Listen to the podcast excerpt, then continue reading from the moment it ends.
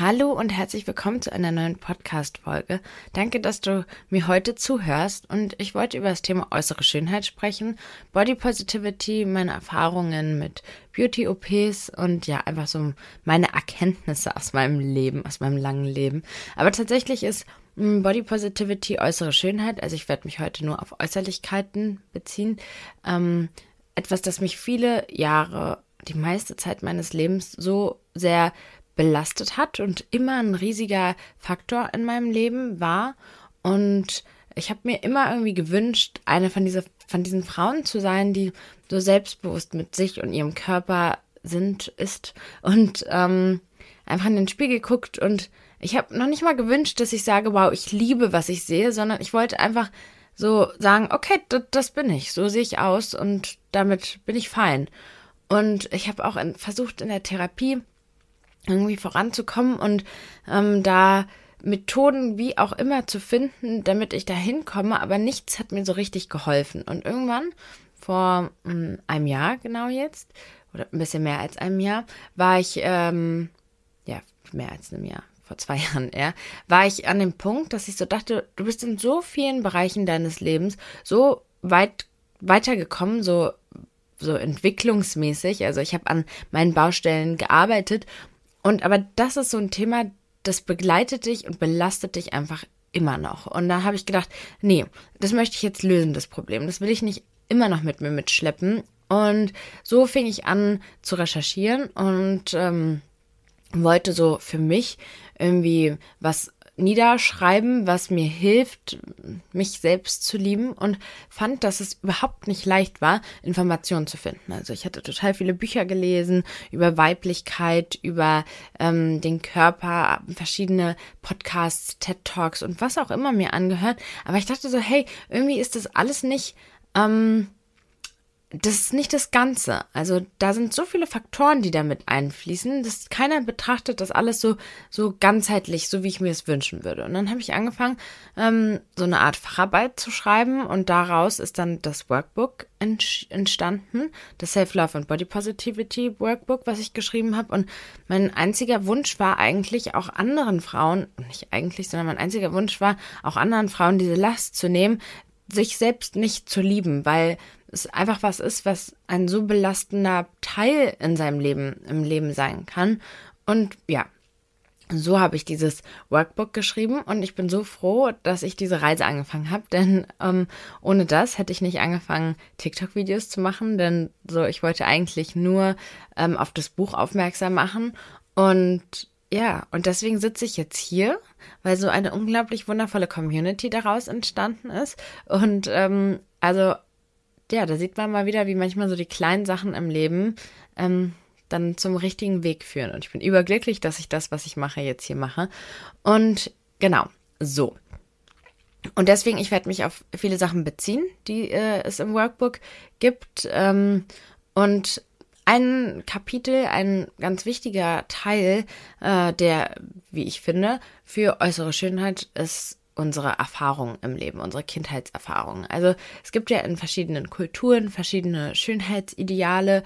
Ähm, und natürlich prägt uns die Kultur sowie unser Umfeld und natürlich sehr auch unsere Eltern. Und es lohnt sich immer auch mal zu schauen, wie wir dahingehend aufgewachsen sind und unsere Glaubenssätze mal zu überprüfen. Also, wenn ich das zum Beispiel jetzt mit meinem Sohn vergleiche, ich erzähle ihm jeden Tag Sachen, ja, da ist viel Gutes dabei, aber vielleicht auch viel nicht so Gutes. Und er akzeptiert es einfach, weil er kann ja nicht prüfen, ob ich recht habe oder nicht. Er stellt mir eine Frage, sagt, warum lebt der Mann auf der Straße? Und ich kann ihm jetzt was erzählen, aber vielleicht weiß ich es, weiß ich ja gar nicht so richtig, wie es läuft. Und wenn er erwachsen ist, dann oder wenn wir Menschen einfach erwachsen sind, dann müssen wir manchmal mal schauen, ob das, was unsere Eltern uns damals gesagt haben, ob das eigentlich noch unserer Wahrheit heute entspricht. Und so ist es auch mit dem Thema ähm, Schönheit und Äußerlichkeiten und so weiter.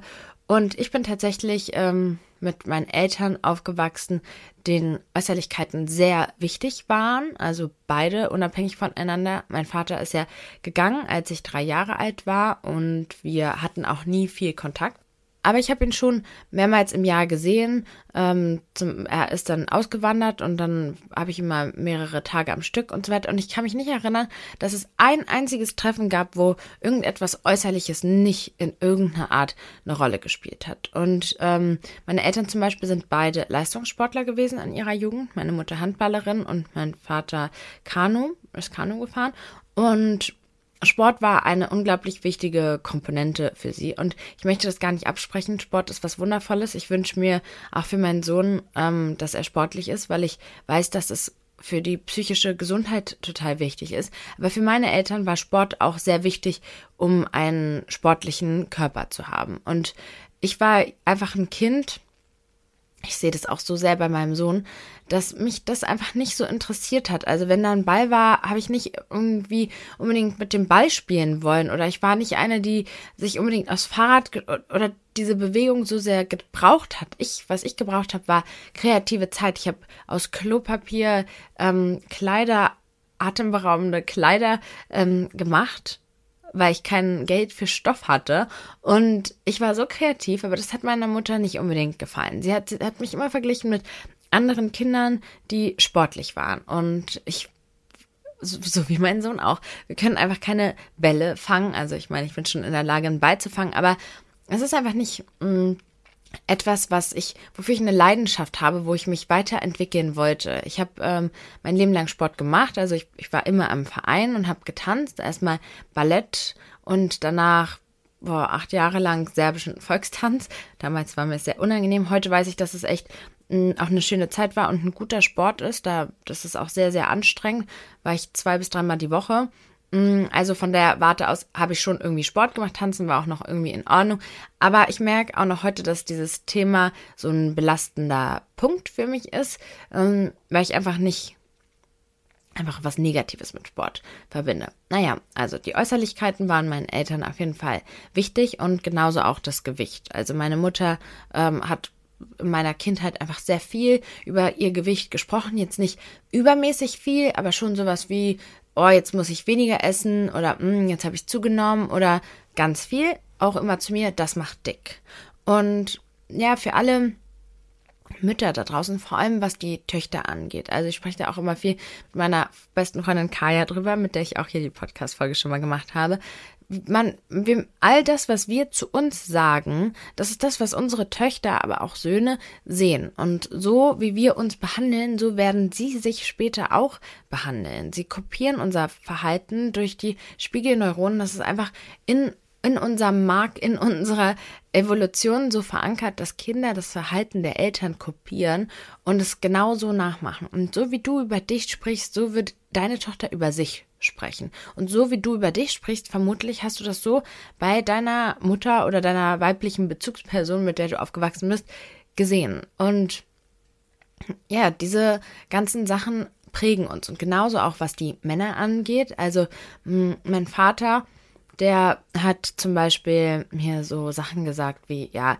äh, schöne, lange, dünne Beine sind so sexy oder irgendwie so in, in so zusammen, in so einem Zusammenhang keine Ahnung. Aber halt so Sachen, dass das ist das, was sexy ist. Oder ähm, eine Frau hat so und so auszusehen. Und wenn zum Beispiel der Vater im Haushalt so sich darüber äh, lustig macht, ah, hast du gesehen, die Nachbarin, die hat zugenommen, oh, die hat so eine fette Kiste, keine Ahnung. So Sachen, die Väter einfach manchmal vielleicht auch salopp sagen, sind Sachen, die einfach die Töchter genauso prägen, weil die genau auch dieses Verhalten beobachten, für sich irgendwie ablegen und eventuell nicht sofort irgendwie hochkommt, aber später ist es dann etwas, was, was unser Leben beeinflusst. Das heißt, falls du ähm, ein Kind hast oder eine Tochter hast, das ist ja auch ein Kind, ähm, und möchtest, dass deine Tochter sich und ihren Körper liebt und akzeptiert, wie er ist, dann musst du auch deinen Körper lieben und akzeptieren und ihr das genauso vorleben. Und auch ähm, ja, Kinder bekommen so viel mehr mit, als wir eigentlich denken, auch über Ernährung. Ich finde, also es gibt viele Sachen, so ernährungswissenschaftlich, was man sich bei Kindern anschauen sollte. Kann ich jedem nur empfehlen, der Kinder hat. Ähm, so Lebensmittel in gut und schlecht zu klassifizieren, zu sagen, das macht dick, das macht nicht dick. Ich sag zu meinem Sohn immer, das ist gut für uns, da sind gute Sachen drinne, daraus entsteht Gutes, wir wachsen und das ist äh, gesund, sowas, das ist mir wichtig, aber ich sehe das zum Beispiel auch bei meinem Sohn extrem, Entschuldigung für das Geräusch, ich sehe es bei meinem Sohn auch extrem. Er hat eigentlich immer den Zugang zu Süßigkeiten. Also ich habe ihm noch nie gesagt, nee, du darfst jetzt keinen Schokopudding oder nur einen Schokopudding, äh, weil das ist schlecht. Oder irgendwie ihn da so extrem eingeschränkt oder sowas. Also wir, wir kaufen einfach gar keine Süßigkeiten zu Hause. Wir haben das nie da. Wir haben auch nie sowas wie einen Schokopudding oder sowas da. Äh, er hat einfach nicht so die Gewohnheit, dass wir das auch essen oder sowas. Aber wenn wir irgendwo draußen sind, dann kann er da so viel essen, wie er möchte. Mein Sohn ist tatsächlich auch sehr, sehr, sehr dünn. Und von dem, dem aus bin ich auch manchmal so, ach, ist ruhig, Hauptsache, da kommt ein bisschen was drauf. Aber ich sehe an ihm und im Vergleich zu anderen Kindern so sehr, wie er nicht das Bedürfnis hat, so zu stopfen. Ich, ich bin so stolz, wenn er jetzt so in der Weihnachtszeit ein Schoko-Weihnachtsmann isst und dann den zu zwei Drittel isst und den, das letzte Drittel einfach nicht essen will, weil jetzt ist er satt, jetzt will er nicht mehr. Und es ist so toll, dass er so da auf seinen Körper hört und ja, dass wir, dass er das lernt. Und das ist halt einfach was, was wir teilweise ähm, als Kinder verlernt haben, auf unseren Körper zu hören, weil uns gesagt wurde, ähm, Süßigkeiten sind schlecht, dürfen wir nicht essen. Und wenn wir die dann hatten, dann hat man so viel davon gegessen. Also all das, was wir, ähm, oh, diese ganzen Nebengeräusche hier, Entschuldigung. All das, was wir damals erlebt haben, prägt uns heute. So, das ist das, was ich sagen wollte. Eine Übung ähm, im Workbook, genau ein Kapitel ist dem gewidmet und da gibt es dann ganz viele verschiedene Fragen, wo du so beantwortest, wie, ähm, das kannst du auch so machen, ohne das Workbook, dir das einfach aufschreiben. Wie hat dein Vater über ähm, Frauen gesprochen, andere Frauen gesprochen, über Schönheit gesprochen, deine Mutter über Schönheit gesprochen. Und dann auch so ein Thema, ähm, ich, ich, weiß, früher im serbischen Club, da wo ich getanzt habe, im Verein, gab es ein Mädchen, die hübsch war, so ein kleines Mädchen. Und wow, alle Menschen immer. Die ist so schön, die ist so schön, so hübsch, so schön. Und das ist auch was, was, naja, schwierig ist, weil wollen wir unseren Kindern beibringen, dass das so ein wichtiger Teil ist im Leben? Also ist das so eine große Rolle? Ja, also du kannst dich selber fragen, wie wurde über dich gesprochen? Ähm, über mich, also ich war immer jemand, der normalgewichtig war. Ich war eigentlich immer so ein durchschnittliches Kind. Wenn ich mir so Bilder angucke, ich war schon süß, hübsch, so kein hässliches Kind.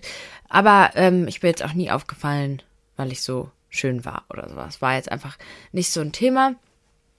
Ich hatte, ähm, habe so genetisch, so wie meine Mutter und meine Oma, so eine Disposition, dass sich das Fett hauptsächlich im Bauch ansammelt. Also ähm, wenn ich, als ich zugenommen oder viel zugenommen hatte, hatte ich wirklich so einen richtig ähm, großen Bauchbereich, sag ich mal so. Und selbst wenn ich, auch als ich komplett ähm, normalgewichtig war, hatten wir immer so ein, im unteren Bereich des Bauchs so eine, so ein tolles Depot, sag ich mal so. Und ähm, das war was, was mich auch immer schon, auch in meiner Kindheit belastet hat und ähm, ja, so ein bisschen eingeschränkt hat, was ich anziehe, weil ich das nicht so sehr zeigen wollte. Ich habe irgendwie ähm, ja meine Wege gefunden, habe dann gewisse Kleidungsstücke getragen, die das so ein bisschen kaschieren.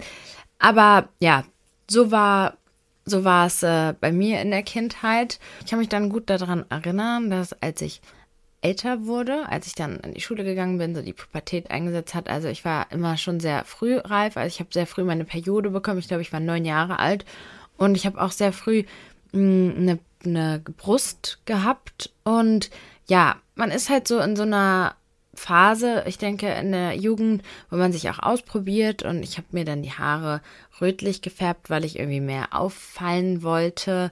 Und eine Zeit lang habe ich dann die Brust, die ich hatte, sehr gezeigt, ähm, weshalb ich dann viel oder gemobbt, viel jetzt nicht, aber von den Mädchen in der Klasse dann gemobbt wurde, weil die Mädels halt alle gar keine Brust hatten und denen das natürlich ein Dorn im Auge war. Und ähm, ich habe mich da so ein bisschen drüber da so ausprobiert, ob ich darüber Aufmerksamkeit bekomme, wie ich das finde und sowas. Ähm, es hat mir aber nicht gefallen und ich habe irgendwie dann aus dieser Zeit tatsächlich so eine Abneigung für eine große Brust bekommen. Also dann danach war es nie so, dass ich meine Brust gerne gezeigt habe. Ich habe es dann eher lieber kaschiert. Fand, ich fand ich einfach persönlich dann mh, mm, hatte so was Negatives für mich. Ja, und so war es in meiner Jugend. Ich, ich, bin sehr froh, dass ich eine ganz früh eine Beziehung hatte. Ich war 14 und ich hatte einen ganz, ganz tollen Freund. Wir waren vier Jahre zusammen und er hat mich sehr, sehr toll behandelt und sehr geliebt und meinen Körper sehr gewertschätzt und ähm, auch meine ersten intimen Erfahrungen mit ihm gemacht und sowas. Und äh, ich glaube, dass es auch unglaublich wichtig ist, wie wir da in dieser Zeit, in der wir da reifen, wie wir da auch von Männern gesehen und angenommen werden. Ich glaube, dass wir da sehr viel für uns so mitnehmen, irgendwelche Glaubenssätze auch da wieder entwickeln. Und da hatte ich echt äh, Glück. Ja. Ansonsten war es dann immer wieder auch in meinem Leben ein Thema bei meiner Mutter, mein Gewicht. Und wenn ich zugenommen hatte, hat sie mich immer wieder auch darauf aufmerksam gemacht, dass ich doch jetzt aufpassen soll, dass ich abnehmen soll. Und auch äh, mein Vater, den ich selten gesehen habe, wenn ich ihn gesehen habe, war mit in den ersten vier Sätzen mein Gewicht ein Thema. Ob es jetzt gut oder schlecht war, meistens war es schlecht. Und auch ähm, irgendwann war ich im Sommer mal bei ihm und da hatte er äh, gesehen, dass ich meine Beine nicht äh, rasiere. Da hat er mich gleich mit seiner Freundin zum Waxing geschickt. Und ähm, ja, also nur um so ein bisschen zu sehen, woher da meine, so der Fokus auf diese Äußerlichkeiten kommt. Und ja, ich habe mich einfach viel immer damit auch beschäftigt, wie ich aussehe und mh, mm, mit so Mode und Schminke und sowas, weil das war einfach etwas, was ich so für mich als wichtig erachtet hatte ich habe dann angefangen, meine ähm, Antidepressiva zu nehmen, wodurch ich 10 Kilo zugenommen habe. Und tatsächlich kann ich mich gar nicht daran erinnern, dass ich so ein Problem damit hatte, weil ich war einfach so froh, dass jetzt all meine anderen Probleme vorbei waren, sodass ich ähm, ja, das einfach so an und hingenommen habe. Ich habe tatsächlich dann innerhalb von einem Jahr 10 Kilo zu und auch wieder genau das gleiche Gewicht abgenommen. Ähm, es hatte sich ganz automatisch reguliert. Ja, und dann ähm, habe ich, ja, ganz, war ich eigentlich so eine Zeit lang recht zufrieden mit meinem Körper und meinem Gewicht. Habe ich halt einfach so angenommen und akzeptiert, wie es ist. Und dann bin ich schwanger geworden. Und ich kann mich erinnern, in der Schwangerschaft habe ich mich eigentlich auch ganz gut in meinem, so mit meinem Aussehen gefühlt. Und nach der Schwangerschaft wurde es dann richtig schlimm für mich. Also die Gewichtszunahme nach der Schwangerschaft sowie die Veränderung am Bauch und an der Brust war äh, für mich sehr, sehr schlimm. Ähm, leider hat, ist das so ein ganz blöder Beigeschmack, so wenn ich darüber nachdenke. Es gab mal vor zwei Jahren oder vor einem Jahr, ich weiß auch nicht genau, mal den Moment, wo ich so dachte, ich könnte schwanger sein und gefühlt ähm, ist die Welt für mich zusammengebrochen, weil ich dachte, mein ich, ich, mein Körper ruin, ist wieder ruiniert. So. Also so schlimm war es für mich irgendwie diese Zeit und ich hatte halt damals auch keinen Partner, der mir das Gefühl gegeben hat, dass ich trotzdem schön bin, wie ich bin und dass mein Körper da gerade ein Wunder verbracht hat, sondern eher so das Gefühl bekommen, ähm, den Zustand, den sollten wir jetzt bald und schnell ändern. Äh, ich habe dann, ich habe Diäten gemacht und Sport gemacht und sowas und habe auch recht schnell abgenommen. Also sechs Monate, glaube ich, danach war ich schon wieder annähernd bei meinem normalen Gewicht, aber noch weiter sind halt geblieben die Veränderungen am Körper und ähm, ja, ich hatte, habe echt sehr darunter gelitten und habe dann ähm, Eingriffe vorgenommen, aber dazu komme ich gleich nochmal. Ähm, ja, nachdem ich das gemacht habe, hatte ich dann äh, mein Gewicht auch erreicht, wo ich mich richtig wohl gefühlt habe. Das war so ein bisschen das erste Mal in meinem Leben, wo ich für eine kurze Zeit angefangen habe, das richtig gut zu finden, was ich da im Spiegel sehe. Und das hat aber auch nicht lange angehalten. Also ich habe dann ähm, andauernd immer wieder mein Gewicht kontrolliert und sobald die Waage was anderes angezeigt hat, war die Stimmung schon wieder im Keller und ähm, ja, es war einfach dann der Punkt, das wäre dann auch genau der Zeitpunkt, wo ich ähm, dann das Workbook geschrieben habe, weil ich gemerkt habe, dass es einfach äh, irgendwie zu sehr eine Belastung in, in meinem Leben wird. Eingriffen. Also, ich hatte ähm, als Kind scheinbar mal auf die Nase gefallen, weshalb ich mir die Nase gebrochen hatte. Es war aber scheinbar kein schlimmer Bruch, so dass es niemandem so richtig aufgefallen ist. Und ich hatte deshalb dann irgendwann so einen Höcker auf der Nase. So ein, ich will nicht sagen, ja, einfach ein Höcker. Nicht, man, man hat es schon gesehen, dass das nicht so eine natürliche Form der Nase war und es war sehr spitz. Also es sind so Zacken quasi fast aus der Nase rausgekommen. Und es war auch was, ähm, der, boah, keine Ahnung, der Mann von meiner Großtante, mit dem wir viel waren, der hat mich auch immer deswegen aufgezogen und ich war, habe auch immer versucht, das irgendwie zu kaschieren, so mit meiner Hand, also total bescheuert, weil ich meine, die Nase mit der Hand zu kaschieren, das wird ja nicht gut gehen. Ähm, und so dass meine Mutter mir dann zum 18. Geburtstag ähm, diese Operation geschenkt hat. Äh, das war damals auch nicht bei einem Schönheitschirurgen, sondern einfach bei einem Hals-Nasen-Ohrenarzt. Und der ist quasi mit einer Art Nagelfeile unter die Haut gegangen und hat den Knochen so ein bisschen abgeschmürgelt. Es war, ähm, ich glaube, vorher, nachher ist kaum Unterschied zu sehen. Es ist ein bisschen weniger zackig, aber eigentlich es ist ein bisschen reduzierter auf jeden Fall, aber er hat es auch nicht gerade gemacht. Er meinte irgendwie, wenn er mehr gemacht hätte, würde es aussehen wie eine Skischanze. Keine Ahnung sagt man das über so? Ja, naja. Mm. Und das war meine erste Erfahrung mit quasi einer Beauty-OP. Das war dann mit 18. Und ja, ich habe es dann irgendwie so dabei belassen. So war es dann jetzt mit der Nase. Und dann ähm, wurde es irgendwie vor, oh, wie viele Jahre ist das jetzt her? So sechs Jahren ja ungefähr trennt, dass man, oder so habe ich das empfunden mit dem Lippen aufspritzen. Vorher hatte ich das einfach gar nicht so auf dem Schirm gehabt. Und ich hatte irgendwie so Freunde, die darüber gesprochen hatten und so. Und es war einfach so ein bisschen präsent. Aber damals war es für mich etwas, das einfach auch zu teuer war. Und ich hatte einen Freund, der ähm, damals ganz kurz nur, aber der hatte eine Art Bar, oder das war eine Bar. Und ich habe da dann abends voll oft war ich da und habe so ein bisschen den Kellnerinnen geholfen und so weiter. Und dann gab es so eine Situation, wo er ähm, in so einer ganz großen Gruppe mit so vielen, mit ungefähr zehn verschiedenen Männern ähm, am Tisch saß, die haben irgendwas besprochen und dann kam ich und meinte, ob irgendwer was trinken will und alle wollten sie was trinken und alle wollten sie so ganz spezielle Wünsche hatten sie einfach so. Ich möchte Cola ohne Eis, ich möchte mit zwei Zitronen, ich möchte so einen Tee mit Minze, so. Und ähm, dann hatte jeder das so gesagt. Ich hatte aber kein Papier, kein Stift und Papier dabei. Ich habe einfach so höflichkeitshalber gefragt. Und dann bin ich zur Bar gegangen, habe alle ähm, Bestellungen ausgeführt, habe die Bestellungen verteilt und dann meinte mein Freund damals, ähm, Schau, Jungs, schaut mal, ob ihr das Richtige bekommen habt. Und äh, alle waren so, ja, mh, genau, was ich bestellt habe. Und dann hatten die gewettet und jeder hatte, glaube ich, 20 Euro in die Mitte gelegt und er hat, mein Freund hat gewettet, dass ich ähm, äh, das richtig sagen werde, dass ich alles richtig ausführen werde. Und die anderen haben alle gesagt, dass ich das auf gar keinen Fall richtig ausführen werde. Und ja, da ich es richtig gemacht habe, kamen irgendwie, weiß ich nicht, 200 Euro zusammen und er hatte mir dann das Geld gegeben. Und ich hatte dann die ganze Nacht gearbeitet und mich dann mit einer anderen Kellnerin irgendwie total darauf eingeschossen, dass wir am nächsten Morgen dann irgendwie irgendwo hinfahren, wo wir das machen können mit den Lippen. Und so war es dann auch. Nachdem ich die ganze Nacht gearbeitet habe, so viel Kaffee getrunken habe. Und das hat dann, glaube ich, auch dazu geführt, dass es unglaublich angeschwollen ist. Ähm, Schlaflosigkeit und sehr viel Koffein. Ich kann mich auch gut daran erinnern, wie gut ich mich damit gefühlt habe. Also nachdem es natürlich abgeschwollen war. Ich habe mal ein Bild gepostet bei TikTok.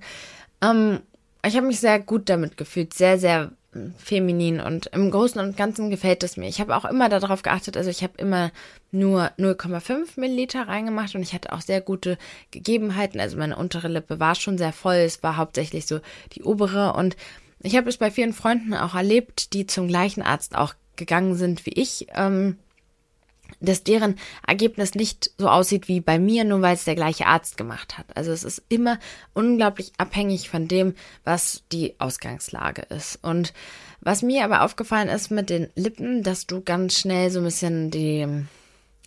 Es ist total faszinierend. Ich bin halt jemand, der sich selbst ganz viel beobachtet und meine Reaktion und versucht immer auch so kurz stehen zu bleiben, bevor ich handle und mein Verhalten zu beobachten. Und daher weiß ich, dass wie oft ich Gedanken hatte, wie, oh, eigentlich könnte ich noch mehr machen. Und das ist echt faszinierend, weil man findet es dann schön, wie es ist, und dann denkt man, wenn man mehr macht, findet man es noch schöner. Weil mehr weil das ist schön, mehr ist noch schöner. Und das ist etwas, was ich euch bitte unbedingt auf den Weg geben möchte, vor allem mit diesem Lippenaufspritzen, weil ich es leider zu oft sehe, dass Frauen so viel reinmachen und es dann leider, ja, manchmal ist mehr auch einfach zu viel, da immer ähm, versuchen, nicht sofort zu handeln, sich äh, zu hinterfragen, sich das genau zu überlegen, die riesigen Risiken abzuwägen, nicht zu machen, weil alle das machen und ähm, ja, da einfach so ein bisschen manchmal auch so sich selbst auf die Finger hauen, so, okay, es reicht jetzt. Ja, ich habe dann einen anderen Arzt gefunden, mit dem bin ich sehr, sehr glücklich. Das ist ähm, auch mein Allgemeinarzt und mit dem wollte ich tatsächlich die nächste Podcast-Folge aufnehmen ähm, zum Thema äußere Schönheit in Bezug auf die Darmgesundheit, auf Haut, auf Nahrungsergänzungsmittel und so weiter. Ähm, und er macht halt auch eben diese Unterspritzungen mit Botox und Hyaluron und so weiter. Und das hat er bei mir gemacht. Ich habe dann eine Zeit lang auch Hyaluron in meinen Nasenrücken, glaube ich, sagt man dazu, gespritzt, um den Höcker so ein bisschen kaschieren, zu kaschieren. Und ähm, ich habe auch, also er ist jemand, der sehr ästhetisch unterwegs ist, der auch auf jeden Fall sagen würde oder, oder sagt so, nein, das ist jetzt zu viel, das machen wir nicht. Ähm, ist jetzt nicht vorgekommen, aber bei meiner Freundin, da meinte er auch, nein, machen wir nicht. So, also da gibt es auch Ärzte, die sind da ähm, anders unterwegs. Hauptsache, sie können halt abrechnen. Ähm, genau. So, äh, dann kommen wir mal zum nächsten Eingriff. Ich habe mir alles ganz schön aufgezählt. Irgendwie komme ich mir auch bescheuert dabei vor. Aber na gut. So, also, dann ähm, habe ich, ich, wie ich ja erzählt habe, diese Bauform, mit der ich ja mein Leben lang irgendwie die mich so belastet hatte. Und nach der Geburt meines Sohnes hatte ähm, sich meine Brust ja sehr verändert. Also ich hatte immer ein sehr großes D, D bis E Körbchen und nach der ähm, Schwangerschaft meine Brüste sind unglaublich gewachsen, unglaublich, so dass äh, ja ich in also ich musste in Laden gehen für Übergrößen, weil es gar keine BHs normal für mich zu kaufen gab, weil ich hatte einen relativ schmalen Brustkorb, aber eine sehr, sehr große Brust. Ich konnte teilweise meine Arme nicht richtig anlegen, weil die Brüste so riesig waren. Und, ähm, Gott, wie verrückt.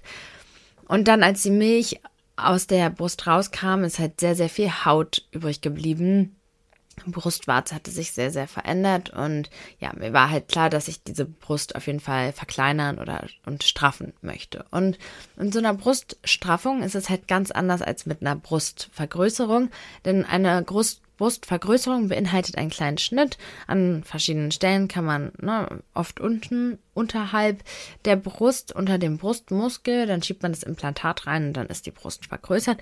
Bei einer Bruststraffung ist das sehr oder Brustverkleinerung ist es halt sehr, sehr ähm, kompliziert, weil du mindestens, also ein, mindestens einen großen Schnitt von der Brustwarze runter machen musst und dann eigentlich die meisten Ärzte auch noch einen Schnitt komplett unterhalb der Brust machen, so einen Schnitt, der dann 10 Zentimeter, also zwei 10 Zentimeter Schnitte. So ähm, sieht das oft aus bei so einer Bruststraffung. Und in meiner Kaiserschnittnarbe hat man gesehen, dass ich keine so gute Wundheilung oder Narbenheilung habe an dieser Stelle. Und ja, ich habe gemeinsam mit meiner besten Freundin Kaya, die, ähm, wir sind dann durch die ganzen Ärzte gegangen, weil sie wollte nämlich ihre Brust vergrößern nach den, nach dem Stillen. Ich wollte meine Brust verkleinern und wir haben ganz viele Ärzte verglichen. Und das ist auch etwas, dass wenn du irgendwie den Gedanken hast, was zu machen, was ich dir nur empfehlen kann, dir sehr viel Zeit zu nehmen, viele verschiedene Ärzte ähm, anzuschauen, verschiedene Techniken und dich ernsthaft richtig viel mit diesem Eingriff auseinanderzusetzen und auch mindestens mindestens dich ein Jahr lang mit dieser Thematik zu beschäftigen, weil ähm, ich nämlich damals ähm, bei einem Arzt beispielsweise war, der ähm, wie verrückt eigentlich auch so das Leben spielt, der, für den ich mich dann eigentlich entschieden hatte. Und der wollte ähm, die Brust straffen, aber auch nur ein bisschen und ein kleines Implantat reinmachen, um halt die obere Brust zu füllen. So, weil wenn man die strafft, dann ähm, kann man sie nicht mehr, nicht unbedingt so verformen, so wie sie so den Schönheitsidealen entspricht, dass sie oberhalb der Brustwarze halt auch eine gute Fülle hat. Und deswegen wollte er ein kleines Implantat reinmachen und ähm, ich hatte dann auch die Arzthelferin, die hatte auch die Brüste da operiert und irgendwie war, war es so schön bei ihr. Dann wollte ich das auch so haben wie bei ihr. Und ähm, ich bin, ich habe den Eingriff dann da am Ende nicht gemacht und mich innerhalb von einem Jahr dagegen entschieden, ein Implantat zu machen. Aber in dem Moment war ich für ein Implantat. Wenn ich das Implantat jetzt hätte, wäre ich unglaublich unglücklich damit, weil ich das, weil es nicht durchdacht war, weil es zu schnell war. Und das ist halt was, du hast es dann für immer an deinem Körper. Also du kannst es rückgängig machen, aber es ist unnötig, äh, das rückgängig machen zu müssen, wenn du es dir nicht hast vorher gut überlegen können. Naja, mh, mm, ich sollte dann, wollte dann eigentlich, hatte auch sogar einen Termin und im Raum stand dann halt eben, also dieses Auffüllen kann man auch mit Eigenfett auffüllen. Dann stand im Raum, dass man das Fett aus dem Bauch nimmt und das die Brust auffüllt. Dann hieß es aber, es kann halt sein, dass unglaublich viel Fett abgebaut wird wieder und das dann am Ende witzlos ist. Aber es stand dann im Raum halt den Bauch abzusaugen und ähm, das Fett, also dieses Depot da zu entfernen. Und ja, das war halt ja auch was, was ich unbedingt ähm, wollte. Und so bin ich halt dann irgendwie dabei geblieben, dass ich das mit dem Bauch machen möchte. Und ich hatte dann irgendwie so Angst bekommen, weil mein Sohn war da zu dem Zeitpunkt ein Jahr alt und ich dachte, boah, wie soll ich denn das jetzt machen? Und ich kann ihn dann gar nicht mehr, ähm, für die paar Wochen kann ich nicht mit ihm irgendwie kuscheln, er kann mich nicht richtig umarmen und ich kann ihm das auch nicht erklären, ich kann ihn nicht tragen. Ich bin, wir haben damals in einem großen Haus gewohnt und das war so, ja, ich, ich dachte einfach, das ist jetzt einfach nicht der, die richtige Entscheidung, das jetzt zu machen und das übers Knie zu brechen. Und habe dann den Termin für die Brust abgesagt und bin dann aber dabei geblieben, den Bauch zu verändern. Und was kann ich sagen dazu? Also, so, man muss über eine Fettabsaugung wissen, dass der Arzt nicht so nah an den Muskel rangehen darf. Ansonsten weiß ich nicht, glaube ich, würde er den Muskel verletzen, aber auf jeden Fall kann er nicht, also wenn man kann nicht den Bauch so absaugen, dass er, äh, dass man danach ein Sixpack hat, kann man nicht. Es bleibt immer eine gewisse Fettschicht da und ähm, er kann auch nicht, er kann auch nicht so weit nach oben gehen. Also er kann das Fett nicht so am oberen Bereich des Bauches kann er nicht entfernen. Also eher nur am unteren Bereich oder ähm, ja, keine Ahnung, am, an den Beinen oder sowas. Und nach so einer Fettabsaugung ist man halt nicht dann dünn, sondern wenn man halt so eine gewissen Depots hat, wie beispielsweise Reiterhosen werden ja auch oft ähm, behandelt und äh, bei mir, ich, ich weiß nicht, wie ich das so richtig beschreiben soll. Es war halt nur, ich hatte halt nur so ein, so ein, das war richtig wie so, eine, wie so ein kleines Kissen unterhalb des Bauchnabels. Und es war so blöd geformt. Und ähm, er hat im Prinzip nur das entfernt. Und naja, nur. Also das hat er entfernt. Und ähm, er, er, er macht dazu irgendwie so eine Flüssigkeit in den Bauch. Du hast dann, oder in den Bereich, du bist riesig dann. Und dann ähm, bist du in Teilnarkose und also bist halt wach aber merkst halt nicht und er geht dann mit so einem Stab rein und saugt das im Prinzip wie mit einem Staubsauger alles ab. Und danach kriegst du so einen Anzug und ähm, so, so eine Kompression und das musst du dann einige Wochen tragen. Und ähm, da kommt dann die ganze Flüssigkeit kommt raus und ja der Tag nach der Fettabsaugung ich habe gedacht ich also der Tag, an dem das passiert ist, ich dachte, ich werde sterben. Ich hatte die schlimmsten Schmerzen. Ich hatte ja auch einen Kaiserschnitt, aber das war noch viel, viel, viel, viel schlimmer. Es waren so starke Schmerzen, dass der Arzt am Abend noch zu mir gekommen ist, weil er sich so Sorgen gemacht hat, dass ich so Schmerzen hatte. Ähm, danach war die Heilung ganz okay und am Ende des Tages, ich habe vermutlich die Schmerzen auch viel verdrängt, weil ich war einfach so glücklich darüber. Schon nach dem am nächsten Tag oder, oder drei Tage später war es schon völlig anders als vorher. Ein völlig anderes Lebensgefühl. Ich konnte, es gab so viele Kleidungsstücke, die ich mich nicht getraut habe anzuziehen.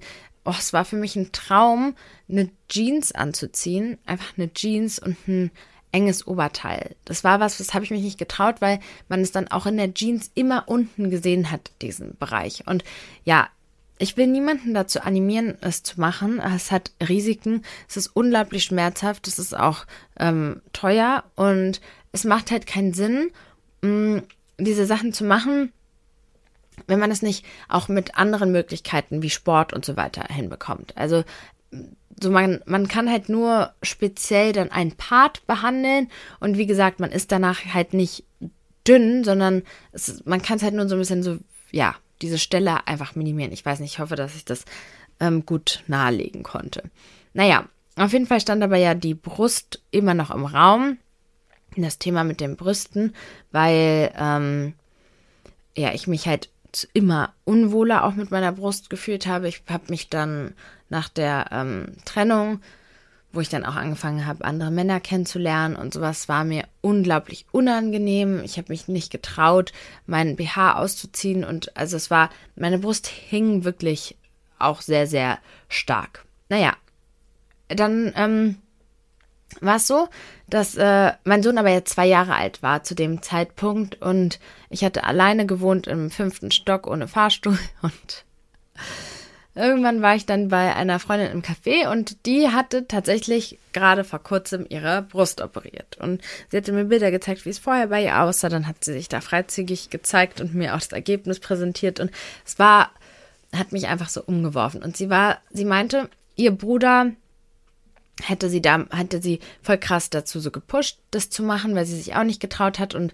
das ist das Beste, was sie jemals gemacht hat. Und sie macht das gleiche jetzt bei mir. Und dann habe ich ihren Arzt aufgesucht und tatsächlich war ihr Arzt, tatsächlich war ihr Arzt ähm, spezialisiert auf die Lejour-Technik, die bedeutet, dass nur, dass nur um die Brustwarze geschnitten wird und dann ein Schnitt von der Brustwarze nach unten geschnitten wird, aber nicht noch der Brust, der Schnitt unter der Brust. Und natürlich ist das deutlich weniger Narbe. Und so äh, kam es dann, dass ich ihn einen Tag später äh, aufgesucht habe und so kam es dann, dass ich eine Woche später den OP-Termin hatte. Und ähm, ja, es war äh, super spontan. Ich, ich habe es kaum geschafft, noch diese BHs zu besorgen, die ich dafür benötige, weil es alles so schnell ging und vielleicht auch ganz gut, dass es so schnell ging. Ähm, ja, meine Freundin, eine, meine, die wollte unbedingt dabei sein bei der OP. Die wünscht sich eigentlich so sehr Medizin zu studieren und ähm, liebt so eine Sachen und tatsächlich war sie bei dem kompletten Eingriff dabei und durfte bei der OP zugucken und hat halt, oh Gott, wie verrückt ist das denn? Ja, also, auf jeden Fall hat er da in diesem Eingriff auch meine Kaiserschnittnarbe nochmal neu ausgeschnitten und äh, denn die war die war schief und die war unglaublich ver, verwachsen, vernarbt, ja. Und ähm, so kam es, dass ich das gemacht habe. Es war eine sehr, sehr schöne Klinik. Ich kann mich nicht dran erinnern, so schlimme Schmerzen gehabt zu haben. Ich meine, man nimmt Schmerzmittel und ja, ich habe mich wirklich viel dann auch ausgeruht, aber tatsächlich war ich halt alleine mit meinem Sohn.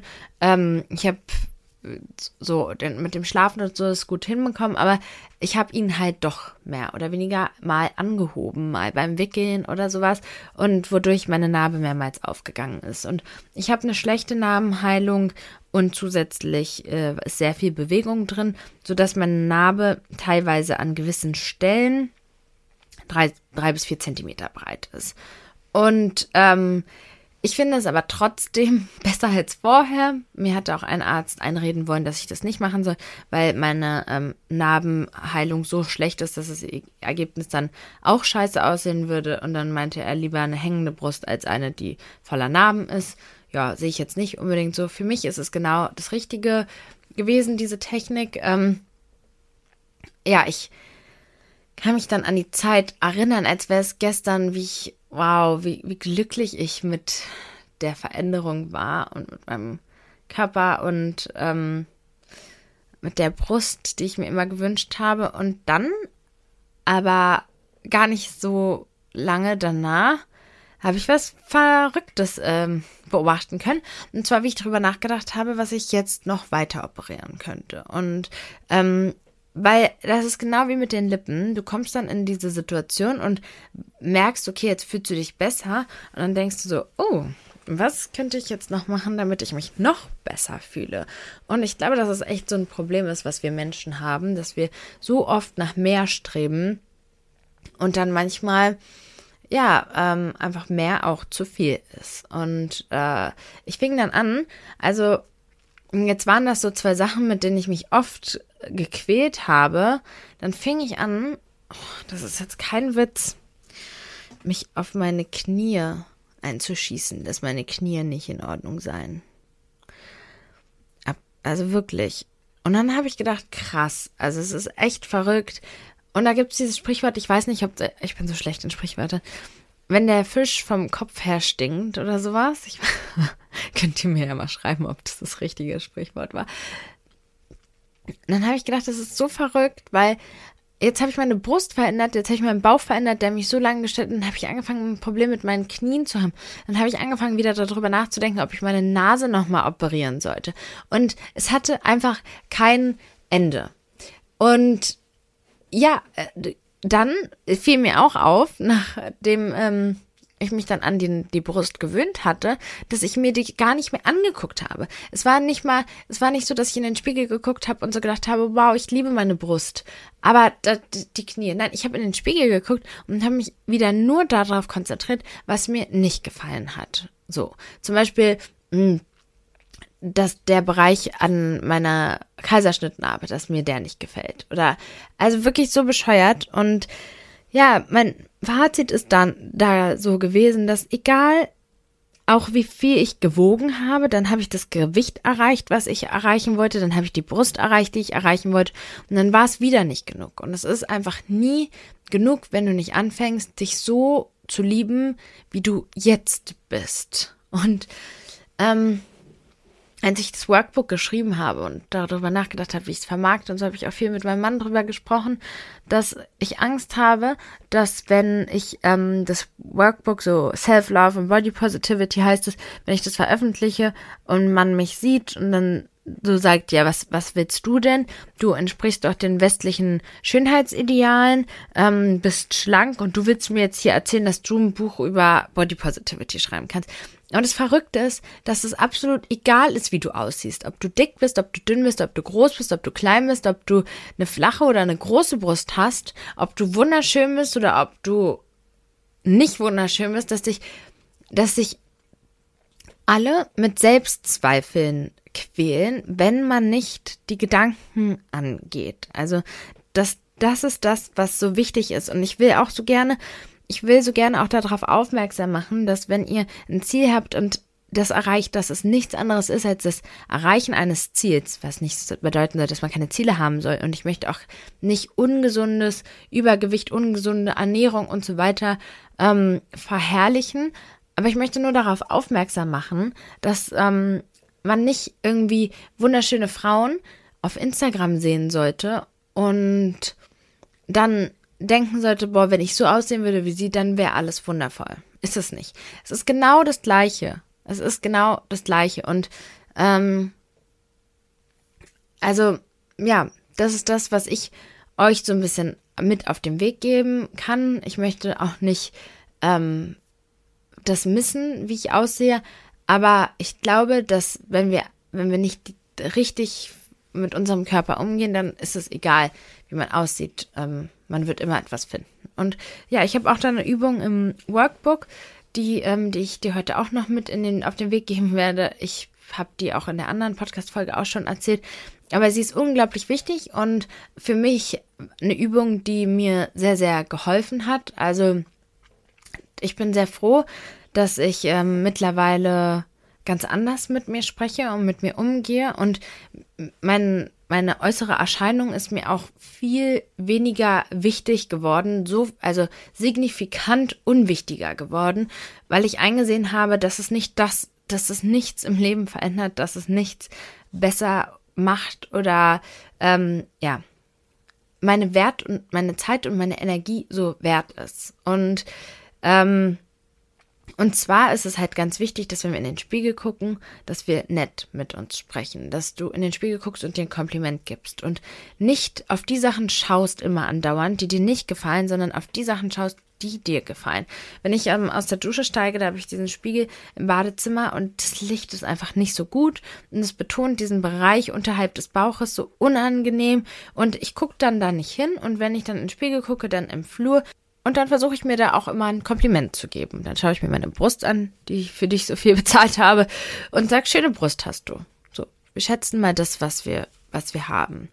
Ja, so, das ist ähm, so ein bisschen meine Erfahrung, meine, ja, mein Weg. Ich glaube, dass es total wichtig ist, dass man da selber Erfahrungen auch mitmacht im Alter und ähm, ich glaube, dass es auch so ein Ding ist, dass man in der Jugend so der, der Äußerlichkeit oft ähm, mehr Wert zuspricht, als er eigentlich verdient hätte. Ähm, es gibt so viele andere Komponenten, die so viel wichtiger sind, auch im Leben. Und ich glaube, dass in der heutigen Zeit, also die sozialen Medien, ja, leider auch ähm, sehr dazu beitragen, was man ja auch durch Studien mittlerweile weiß und so macht euch bitte immer bewusst, dass das, was man bei, auf den sozialen Medien sieht, dass das nicht der Realität entspricht. Es tut es einfach nicht. Oh Gott, wie viele Menschen ich kenne, die nicht so aussehen wie auf den sozialen Medien. Ich achte da sehr drauf. Also mir ist es sehr, sehr wichtig, da authentisch zu bleiben, nicht mich irgendwie schöner zu machen und so weiter. Und ähm, sowohl bei TikTok als, als auch bei Instagram, wenn ich da Stories mache, da ist ein Filter drauf, so ein Weichzeichner, der auch alles gleich ein bisschen irgendwie anders aussehen lässt. Und dann, ne, wenn man noch auf den richtigen Winkel achtet und so weiter. Und dann gibt es so viele Apps, wo man sich retuschieren kann. Und sogar eine Kim Kardashian, die ähm, so mager ist, retuschiert auch noch weiter ihre Bilder. Also absolut abgefahren. Ich verstehe das nicht, warum, warum man das macht. Ähm,